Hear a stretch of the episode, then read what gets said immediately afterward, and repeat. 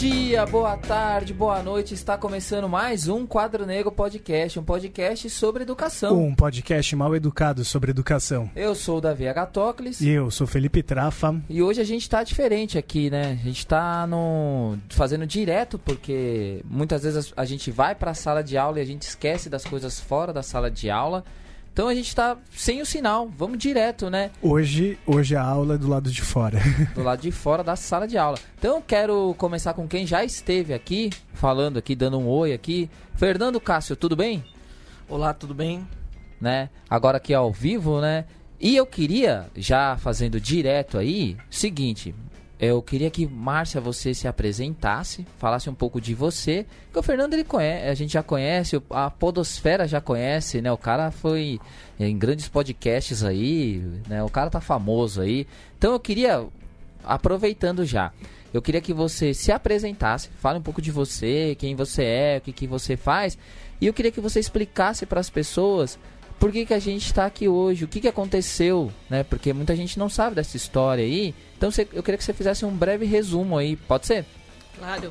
Então fica à vontade. Bom dia, em primeiro lugar, muito obrigada pelo convite, pela oportunidade de conversar aqui com vocês sobre esse acontecimento é, importante que foi a ordem do governo do estado de recolhimento das apostilas. E hoje a gente vai tratar um pouquinho, pensar, refletir um pouco sobre por que essa ordem foi cumprida tão rapidamente pelas escolas. Mas primeiro, uma apresentação, né? É, eu sou professora da, do Departamento de Educação da Escola de Filosofia, Letras e Ciências Humanas da Universidade Federal de São Paulo. É minha área de pesquisa é, são as políticas públicas, eu pesquiso políticas públicas, é, especialmente as políticas públicas para educação básica.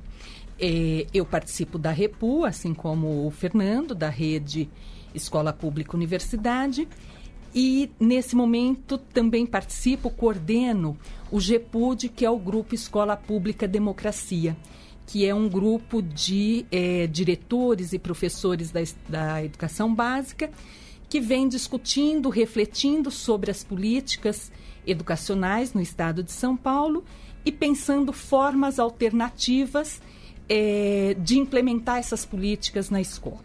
Ou seja, é não, hum, não receber essas políticas e implementar no chão da escola tal como elas são propostas, mas também ressignificar é, essas políticas, procurar outras formas uh, de implementá-las, tendo em vista uma concepção uh, de educação um pouco diferente daquela que tem orientado as políticas educacionais paulistas. E o que aconteceu aí com o lance das apostilas? Bom, é, acho que primeiro é importante dizer que esta apostila ela foi elaborada pela Secretaria de Educação. Então, teve o acompanhamento e a supervisão da Secretaria de Educação. Portanto, não se trata de uma apostila que a Secretaria não tivesse conhecimento do conteúdo que estava ali. Acho que é isso é importante dizer. A segunda questão é que o conteúdo da apostila ele está plenamente em acordo com a legislação educacional do nosso país. Portanto, não tinha nenhum erro, nenhum problema na apostila que justificasse é, o recolhimento é, das apostilas do, do oitavo ano. O que teve foi uma atitude autoritária do, do governo do Estado, que por discordar ou por querer responder a algum setor que o pressionou em relação à discussão de, de gênero é, na escola, teve uma atitude de, é, via Twitter, solicitar que as apostilas fossem recolhidas. Então, acho que, que isso é importante que, que seja dito.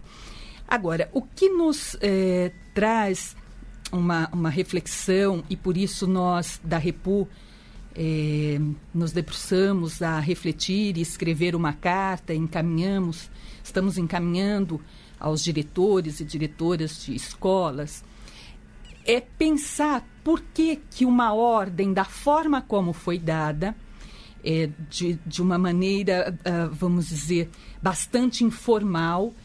Ela chegou nas escolas e, sem que tivesse uma, uma reflexão, na maioria dos casos, não vamos generalizar, porque nós tivemos escolas que não é, recolheram as apostilas, que discutiram é, o significado do recolhimento das apostilas. Nós tivemos escolas que os próprios estudantes se recusaram a, a, a, entregar as apostilas, mas, de modo geral, na maioria das escolas, o que houve foi um cumprimento rápido. É, em 48 horas, praticamente, as, as apostilas já haviam sido é, recolhidas. E um cumprimento sem uma reflexão, em primeiro lugar, sobre a forma como isso foi feito, e, em segundo lugar, o conteúdo propriamente dito, porque significava é, acatar uma ordem que era uma ordem ilegal, era um ato ilegal do, do próprio governo. E esse ato ilegal, porque é, proibia, é um ato de proibir uma discussão que é de extrema importância na, na formação dos estudantes, também ele é, é um ato que desrespeita ao, próprio funcionamento da escola, porque o recolhimento teve é, algumas repercussões no cotidiano da escola e no, na, na organização pedagógica da escola. As apostilas não são o, o único material que o professor deve é, usar e, e, muitas vezes não é o único material que o professor usa. Mas nós precisamos considerar que é o currículo do Estado de São Paulo. Portanto, a secretaria mandou recolher aquilo que é o material que implementa o currículo do Estado de São Paulo e as apostilas elas contêm é, todas as disciplinas do bimestre. Quando recolhe você tira é, do professor e dos alunos durante o período, porque depois as apostilas voltaram por decisão da justiça, mas você tira deles essa possibilidade, é, ou seja, aquilo que estava programado e que eles vinham desenvolvendo. Então, o, o, os diretores, a escola, ao tomar a decisão de recolher, eles tomaram essa decisão em respeito a uma ordem do governo do estado, do, do secretário e depois das diretorias de ensino, é, sem uma reflexão do que isso significava. E um outro elemento é que se passou totalmente por cima aí da, da gestão democrática da escola e das possibilidades do, dos diretores, é, professores, enfim, é, e estudantes discutirem o significado disso e tomarem uma atitude diferente dessa que foi tomada. Agora, uma das, é, uma das coisas que me, que me chamam muita atenção é que a declaração feita pelo governador, né, João Dória, foi feita apenas pelo Twitter, né? Eu, eu não lembro de ver em outro é, espaço né, nem documentada né, de outra forma essa solicitação. Né? Foi justamente dessa maneira que se deu ou, ou houve uma ordem depois é, por parte da Secretaria da Educação para que esse recolhimento acontecesse? A ordem primeira vem pelo Twitter. É, eu imagino que deve ter acontecido até um certo espanto na, na, Secretaria de Educação frente a essa forma intempestiva como o governador colocou isso no Twitter. Mas o secretário, ele deu continuidade a esta ordem. E, e isso chegou nas, nas diretorias de ensino que repassaram para as escolas. A forma como isso foi repassado para as escolas é, teve diferença de diretorias para diretorias. Nós tivemos tanto e-mails diretorias que encaminharam os e-mails e, e, diretorias que encaminharam WhatsApps, enfim. Teve telefonemas, telefonemas né? força-tarefa é, de enfim, telefonema.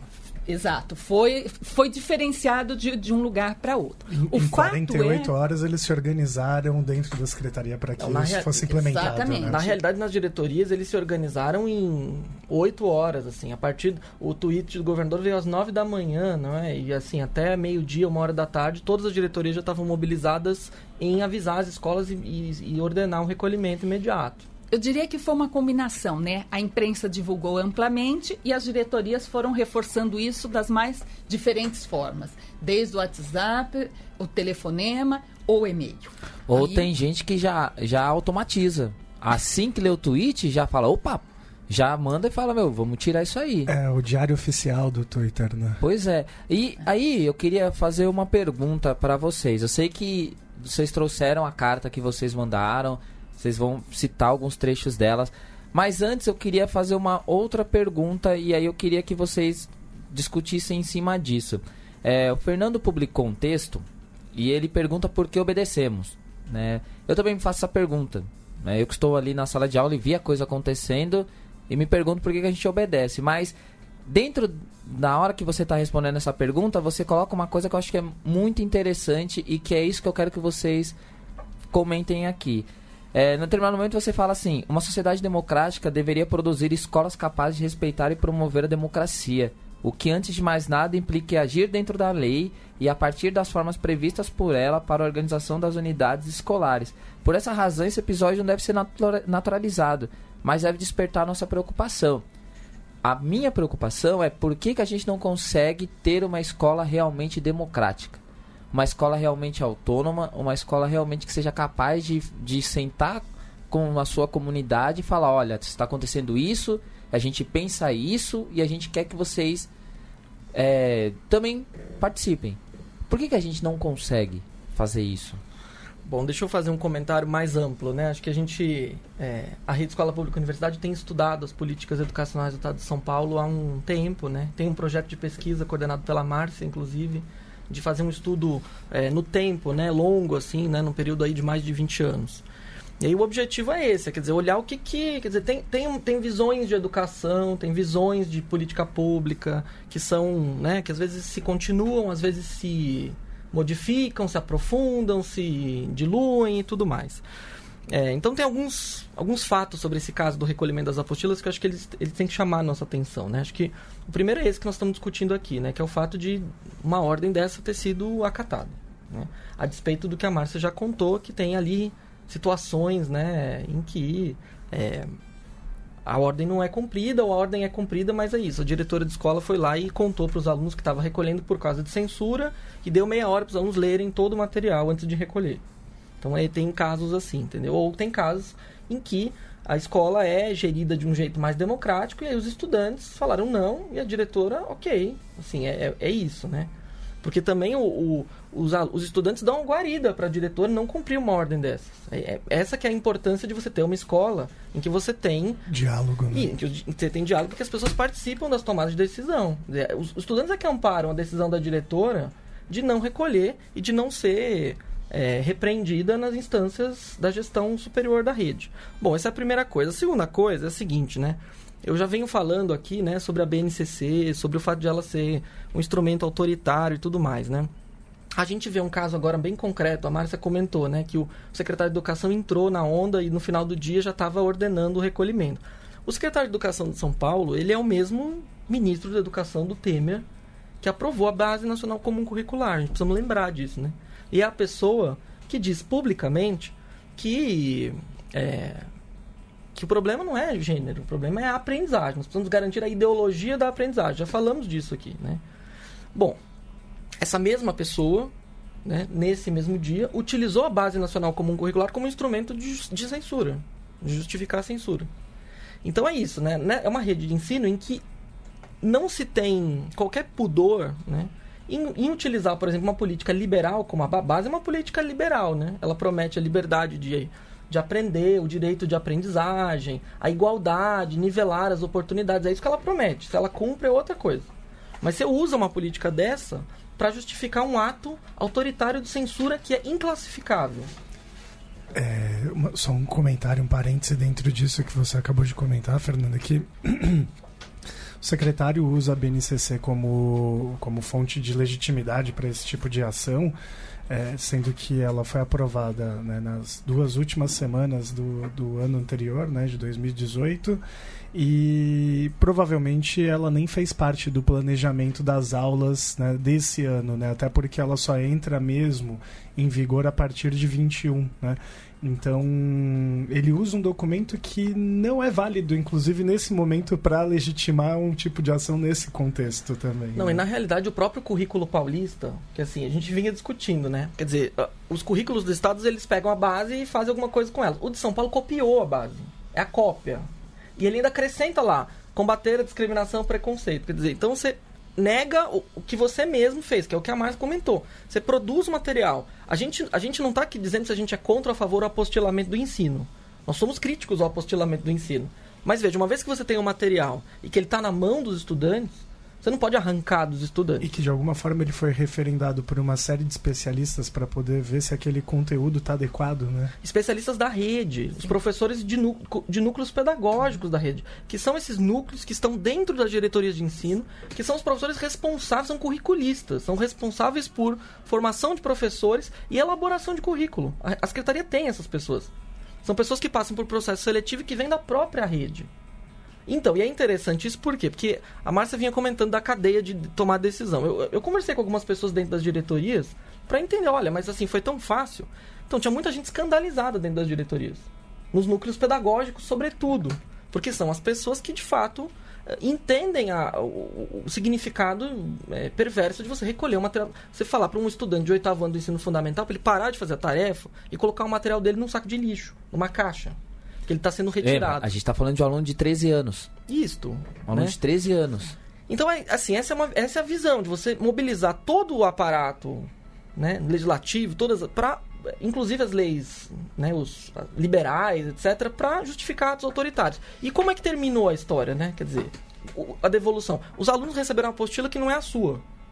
Eu acho que essa é a cereja do bolo, que mostra como é que a, a rede estadual de São Paulo ela trata o estudante, a escola, a rede de ensino, quer dizer, a escola é uma caixinha, né? O nosso colega Sérgio Stocco, que é o, faz parte da Repu, ele usa essa metáfora, né? Que a escola é uma caixinha que a gente organiza dentro dela uns objetos, umas bolinhas. Essas bolinhas são os estudantes, os professores. Então, tanto faz qual é a caixinha, qual é a cor da caixinha, qual é o tamanho da bolinha, você vai colocando lá dentro.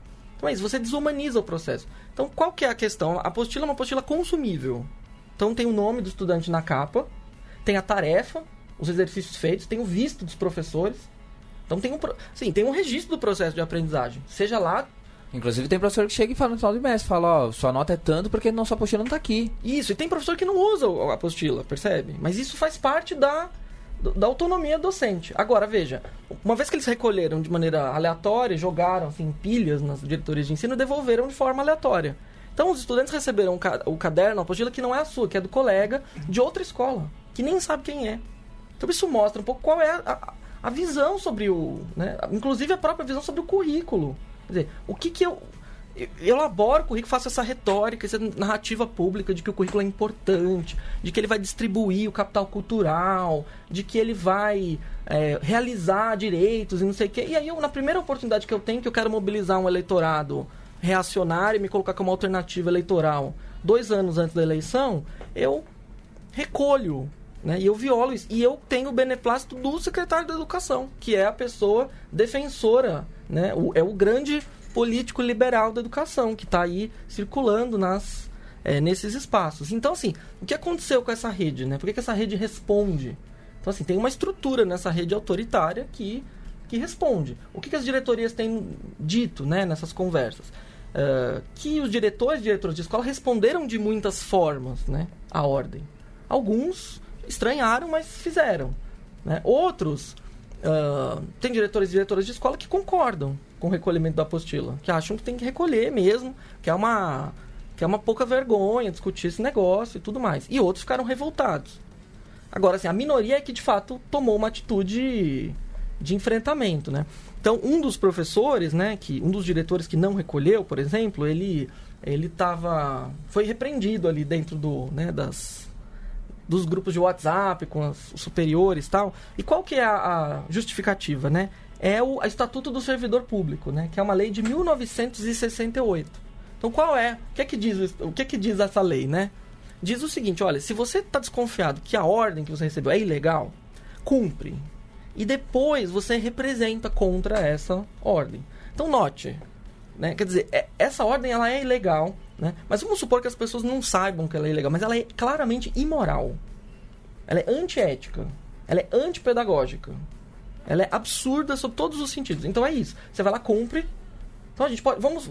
É, o governador impõe castigo físico na escola. Você vai lá e, e aplica o castigo físico e depois você questiona. Primeiro você faz, depois você questiona. Então veja, esse é o quer dizer, se, se invocar uma lei de 1968 dentro da estrutura burocrática das diretorias de ensino, mostra Quer dizer, qual é o tipo de mentalidade que ainda está vigente, né? Esse exemplo que você acabou de dar é perfeito, Fernando. É, até porque eu acredito que quem exerce um cargo dentro de uma diretoria de ensino é, tenha minimamente é, que passar por um processo que averigue também se ele tem conhecimento jurídico, legal, né? Para poder ocupar esse tipo de cargo. É, e como que uma pessoa como essa não percebe que essa, esse tipo de ordem de desmando é ilegal, né?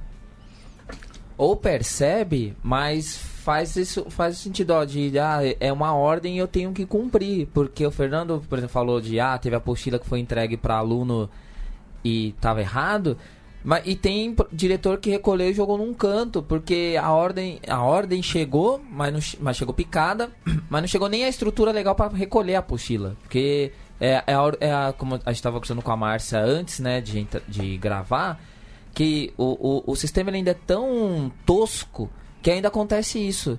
Acontece de gente não conseguir nem entregar a apostila. Ou seja, não consegue nem cumprir a regra que os caras colocaram, que não deveria nem ser uma regra, né? Porque foi uma idiotice, para não falar outra palavra. É, não existiu ato formal, né? De tal é, maneira então... que a justiça né, bloqueou o recolhimento. E aí tudo isso leva, leva até a pensar nisso, né? Que olha esse processo, assim. É... Aí me lembra, né, quando eu até abri aqui o, o livro, porque eu passei por ele de novo e lembrei disso aqui.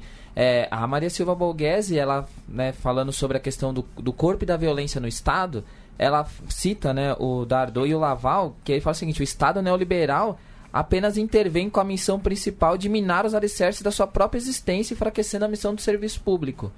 Que é o que a gente acabou de ver. É, é, um, é o Estado indo contra ele mesmo, porque aí isso argumenta as pessoas falar, ó, oh, como o ensino público é ruim, olha como o ensino público é tosco, ó como os caras não sabem nem o que faz, ó como eles não leem nem o material que eles colocam, assim. Ou seja, é um. E, é, e assim, se você pensar que quem tá lá é o Rossielli e é o Dória, que, sei lá, se fizer uma fusão, vira o, vira o Dragon Ball da, do, do neoliberalismo brasileiro, porque o Bolsonaro nem isso consegue, de tão inútil que ele é. Então, assim, é, é, é, acho que é o quadro. São Paulo hoje em dia é o quadro pintado em todas as cores, assim, de, disso que a gente vê, assim, de, de sucateamento num nível é, ideológico do neoliberalismo no ápice, assim. E, e aí a gente não consegue construir nada democraticamente, porque na verdade quer se destruir tudo. Então, eu queria voltar um pouquinho no porquê obedecemos, né? E aí acho que a gente precisa é, entender aqui, trago algumas reflexões até em função da pesquisa que nós estamos fazendo e, e como tem sido construído na, na rede estadual de São Paulo é, uma ideia de um, de um diretor gerente. É, gestor. É, de um diretor, gestor, gerente, entende?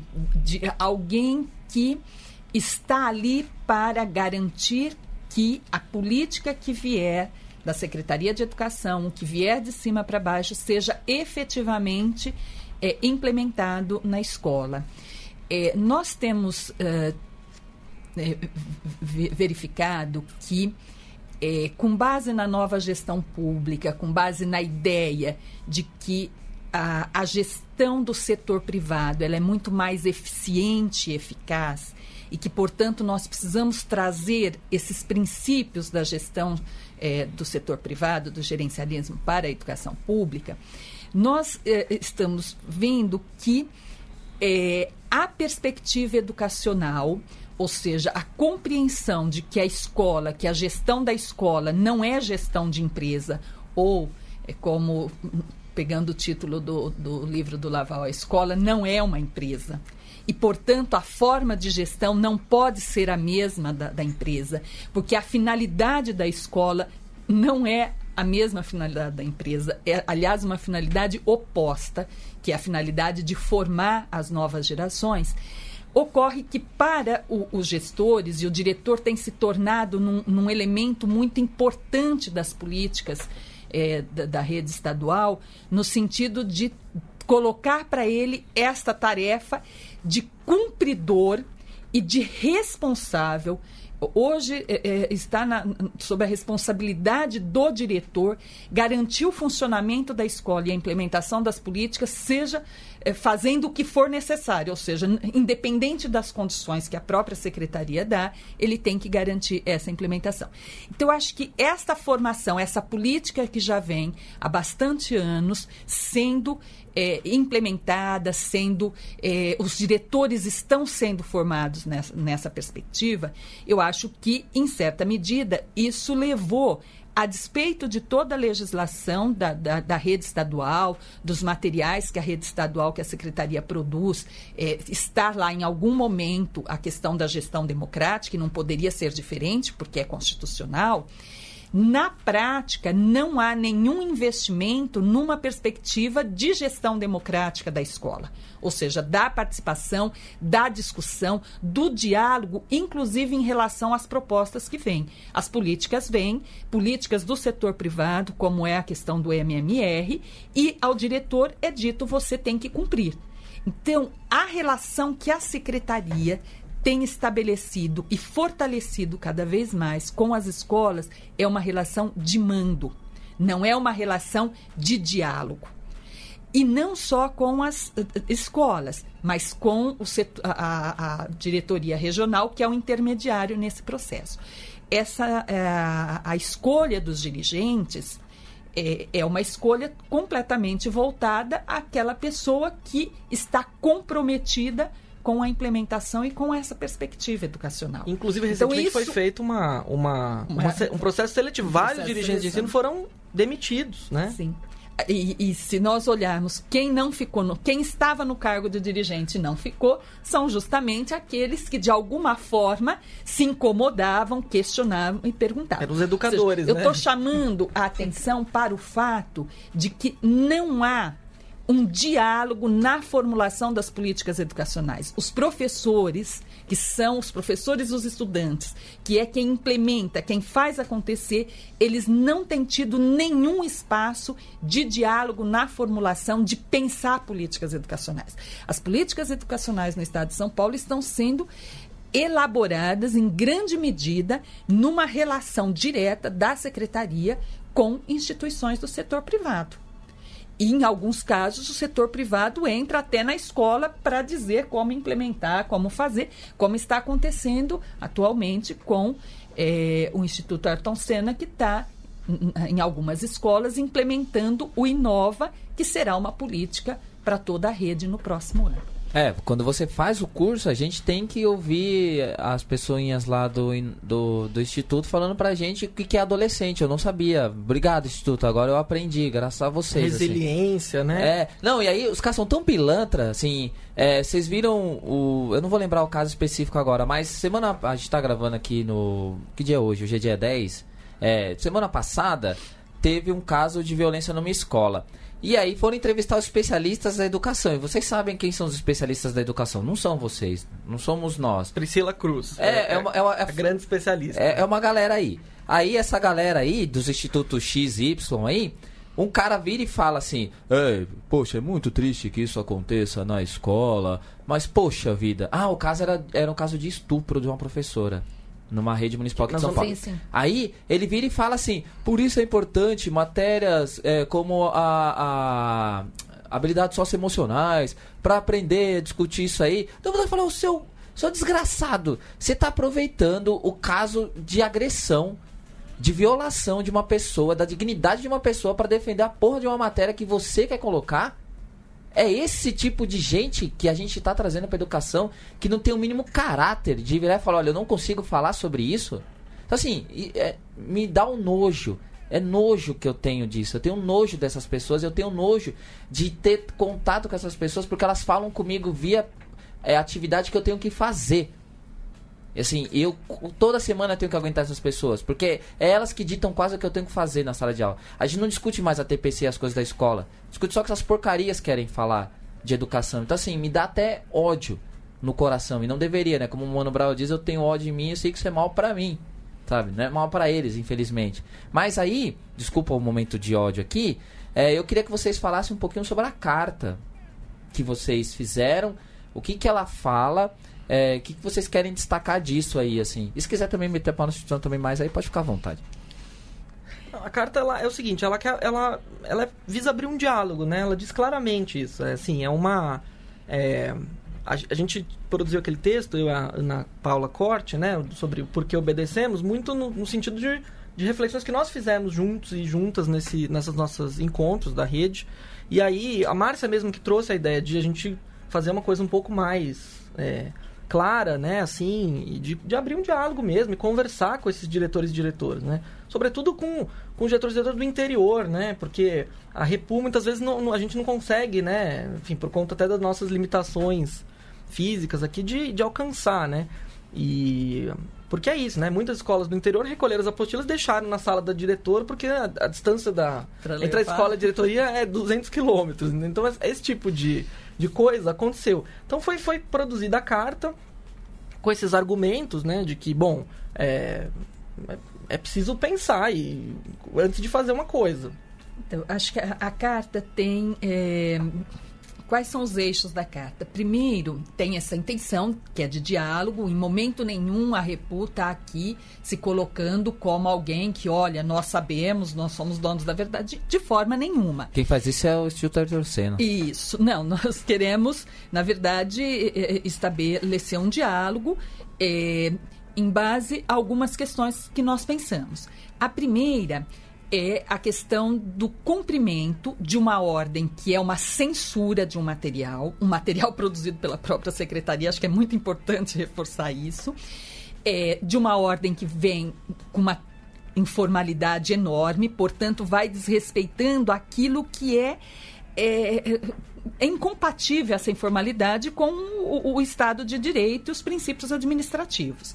Então, é, chamar a atenção, ou seja, colocar para os diretores como é que a gente pensa isso. Porque nós não estamos dizendo aqui para os diretores, olha, vocês têm que descumprir as ordens que vêm. Nós temos clareza da.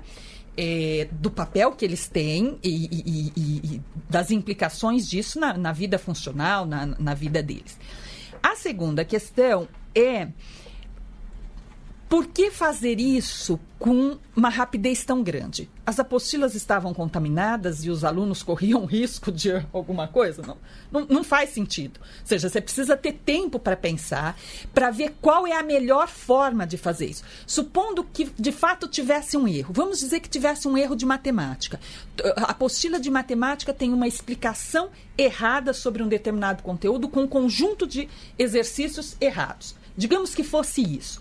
Bom, como vamos corrigir isso? O próprio Estado vai dizer: bom, nós vamos fazer um material correto para mandar, pedimos que os diretores não uh, peçam para os professores não trabalharem isso, ou seja, tem formas de você fazer isso pensando no bom andamento da escola. Em 2009 aconteceu, lembra? Dos dois paraguaios, o mapa isso. com dois paraguaios. É isso, fizeram, isso. corrigiram o material. Então, veja, e que o recolhimento. Também, né? Porque aí tem um sensa sensacionalismo do próprio governo do Estado. Não, recolhe todas as apostilas tal. Isso tem a ver com o fato de ser a discussão de gênero. Então tem a censura, a forma como foi feito e. E aí dizer para os diretores, olha, legalmente eles estariam amparados se eles tivessem parado e dito, não, vamos conversar sobre isso, chamado a comunidade, fazer o debate e até dizer, não, nós não vamos devolver as apostilas dessa forma. Nós esperamos, então, a secretaria mandar o encarte, mandar a folhinha explicando tal, porque, veja, a escola poderia ter dito para é, a, vamos dizer, toda a estrutura da Secretaria de Educação, um procedimento muito mais adequado com a própria gestão da escola e a gestão do processo pedagógico, a gestão do processo educativo. Então, a carta tem é, essa é, essa conotação. Dizer que poderia sim ter sido feito diferente sem que isso é, fosse uma desobediência do diretor e no, é, no, sentido de que pudesse lhe causar algum problema do ponto de vista administrativo, porque também não estamos aqui é, pedindo que os diretores façam coisas que vão é, prejudicá-lo do, do ponto de vista da sua carreira. Estamos dizendo que legalmente eles poderiam ter feito. E com base na gestão democrática, mais ainda. E a gestão democrática não foi retirada da Constituição, nem da LDB e nem do material da própria Secretaria de Educação, porque quando você lê a resolução número 56 de 2016, que estabelece o perfil, as habilidades e competências do diretor, você vê lá, direcionados, ele deve promover ações direcionadas à coerência e à consistência, totalmente incoerente esse processo todo. Depois, concepção de gestão democrática e participativa. Qual foi a, a, participação? Quem teve a oportunidade de discutir? Como foi estabelecido isso? E é, assegurar o direito à educação para todos os alunos. Bom, você suspende, pelo menos no processo que estava ocorrendo na escola, essa possibilidade. E a, uma visão articuladora integradora. Ou seja, estou pegando aqui alguns pontos de uma legislação, de uma resolução da própria Secretaria de Educação. Então veja que é, essa atitude intempestiva do governo do estado, ela vai desrespeitando a legislação nacional e a legislação e as orientações da própria Secretaria de Educação. E isso não é barrado em nenhum outro nível da Secretaria de Educação. É um pouco isso que nós estamos chamando a atenção. Nos dirigimos, evidentemente, aos diretores, às escolas, porque onde as coisas aconteceram efetivamente, para dizer: olha, há sim, havia e há possibilidade de fazer diferente. E que essa experiência seja é, ilustrativa e nos ensine num, numa próxima situação olhar para a, a, o que é determinado, se aquilo é legal é moral, é ético, porque também precisa considerar em educação aquilo que é moral, que é ético, que é legal, e, e encontrar caminhos é, que não o, o, o, que foi majoritário dessa vez, que foi cumprir quase que cegamente uma determinação ilegal, imoral e antiética. E nós estamos falando de 3.800 escolas, tá? Que oferecem ensino fundamental oitavo ano. Então, é, é, é um cumprimento massivo. É, é que, assim, da onde que vem tudo isso? Vem do fato de que houve um cumprimento massivo, a despeito de tudo isso que a Márcia cita. Né? Quer dizer, a despeito do conhecimento da legislação, do conhecimento, os diretores, é, tirando aqueles que são designados, eles prestam concursos, eles sabem, são conhecem ela, essa legislação. É, quer dizer, não é a maioria que está em estágio probatório, portanto, é, sofrendo risco de sofrer ali represálias e tudo mais. Então, assim, o cumprimento foi massivo. E eu estou falando de 340 mil estudantes lesados no seu direito à educação. A carta foi um instrumento pedagógico né, e didático para poder mostrar como eles devem fazer o trabalho deles. E é né? interessante que, assim, algumas respostas começam a chegar à carta, né? A gente ainda não começou a analisar, mas são respostas variadas, assim. Tanto respostas reativas, muito duras, né? Do tipo, olha, é, tem que recolher mesmo, que é uma coisa que nós já ouvimos nas, nas diretoras de ensino, até pedidos de ajuda. Olha, precisamos de ajuda para discutir tal coisa, tal coisa, tal coisa. Então a gente começa a receber algumas respostas, né? Então a carta está seguindo por e-mail para todas as escolas estaduais de São Paulo, né? Importante dizer isso. Está é, tá sendo amplamente divulgada e e aí é isso, algumas pessoas respondem, né? Algumas pessoas respondem, ah, mas onde vocês estão na hora que o mundo está caindo na hora que a, que a privada não está funcionando. Ou seja, vai ter que ter o, o, se tem o um meme mais e o PT, vai ter mais e a Repu, hein? Então, é isso. É, mas, mas eu acho que o fato de, de haver respostas que mostra isso, que tem, tem alguma coisa acontecendo, né? Mesmo a, rea, mesmo a resposta reativa, do tipo, olha, estamos é, aqui atolado, porque a pessoa que responde reativamente, ela está respondendo e está, na verdade, confirmando aquela hipótese de que, bom, os diretores e diretores de escola estão completamente é, transformados em pessoas cumpridoras de, de regra e preenchedores de planilha o dia inteiro. Onde está a gestão educacional? Onde está. É isso, para você poder se, se, se, colocar né, como mediador né, de um. De um é, de espaços participativos, democráticos, de estimular isso, né? De, de trazer a comunidade para a escola, manter a comunidade na escola. Isso demanda tempo, demanda energia, demanda uma série de coisas, né? Demanda, assim, o, o, uma consciência pedagógica permanente de que a escola é um espaço que não é uma empresa, que não é uma loja em que eu estou gerindo as metas do mês, né? Então, é importante a, a gente pensar, uma escola que não tem espaço para reflexão é uma escola que compromete todo o seu processo educativo.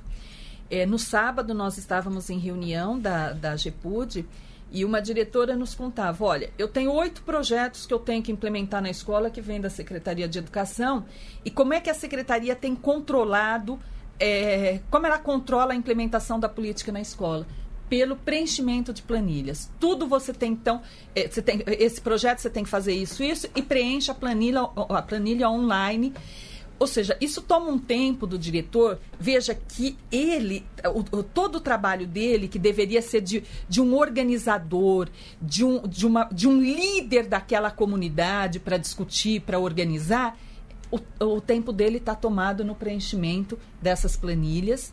É, e muitas vezes essas planilhas são, são preenchidas não necessariamente com aquilo que efetivamente acontece na escola, mas é um cumprimento de ordens. Então tem uma subversão do que é pensar uma educação democrática. No início vocês perguntavam, bom, por que a escola não consegue ser democrática? A nossa sociedade não é democrática e a escola, ela faz um, ela tem uma relação com a sociedade e, e, e ela num certo sentido, reflete, a sociedade refrata também, mas tem uma dificuldade de, de ser democrática. Com a política que vem sendo implementada no estado de São Paulo, eu diria que é as escolas democráticas só o serão se forem resistências, resistência a essa política. Não é possível ter uma escola democrática com, com, com essa política que o governo vem implementando nas escolas. Olha, Márcia, se fosse o filme aqui, tô, igual o Clube da Luta, começa a despencar tudo e to, sobe uma música, assim, nessa frase final, porque eu acho que é isso, assim. É, eu queria. É, fico triste de acabar, assim, de ter que encerrar esse papo, que para mim tá maravilhoso. Eu acho que é, são papos como esse que faz eu, eu ter vontade de fazer esse podcast aqui, assim e discutir essas coisas. É, eu queria agradecer a presença. Eu não vou falar pro Fernando que ele está convidado a voltar, porque ele já, já sabe isso desde o programa 7. Então eu vou falar, Márcia, eu, eu queria convidar você para vir aqui outro dia para a gente falar mais sobre as políticas públicas e sobre os problemas que essas políticas públicas têm. Então fica aqui o convite. É, vocês querem falar alguma coisa para encerrar aí? Um encerramento rapidinho aí, que a gente está com tempo curtinho? Não, eu queria só dizer o seguinte, que é, a resistência é importante. E, na verdade, a resistência existe por quê? Porque essa crença de que é possível é, implementar tudo exatamente como está no papel, ela é falsa, né? Não, não acontece, percebe? Porque a escola é um espaço que tem gente. Então, enquanto tiver gente no espaço, tem que eliminar as pessoas do espaço, né? Então, é por isso que as coisas sempre vão é, é, caminhar para um caminho autoritário, né? Quer dizer, cada vez mais. Então, não tem outro caminho que não seja resistir a isso. Eu encerraria dizendo: as contradições estão borbulhando e nessas contradições nós estamos vendo resistência e pessoas se organizando. Portanto, há possibilidade sim da rede se organizar e construir uma outra proposta educacional que não seja essa que está sendo implementada na rede estadual de ensino. Acho que com isso a gente pode falar que mesmo fora da sala de aula essa aula foi enorme, né, né Davi? Então é isso. Muito obrigado a todo mundo que ouviu aí. Até a próxima, meu. Tchau, tchau, hein? Valeu, gente.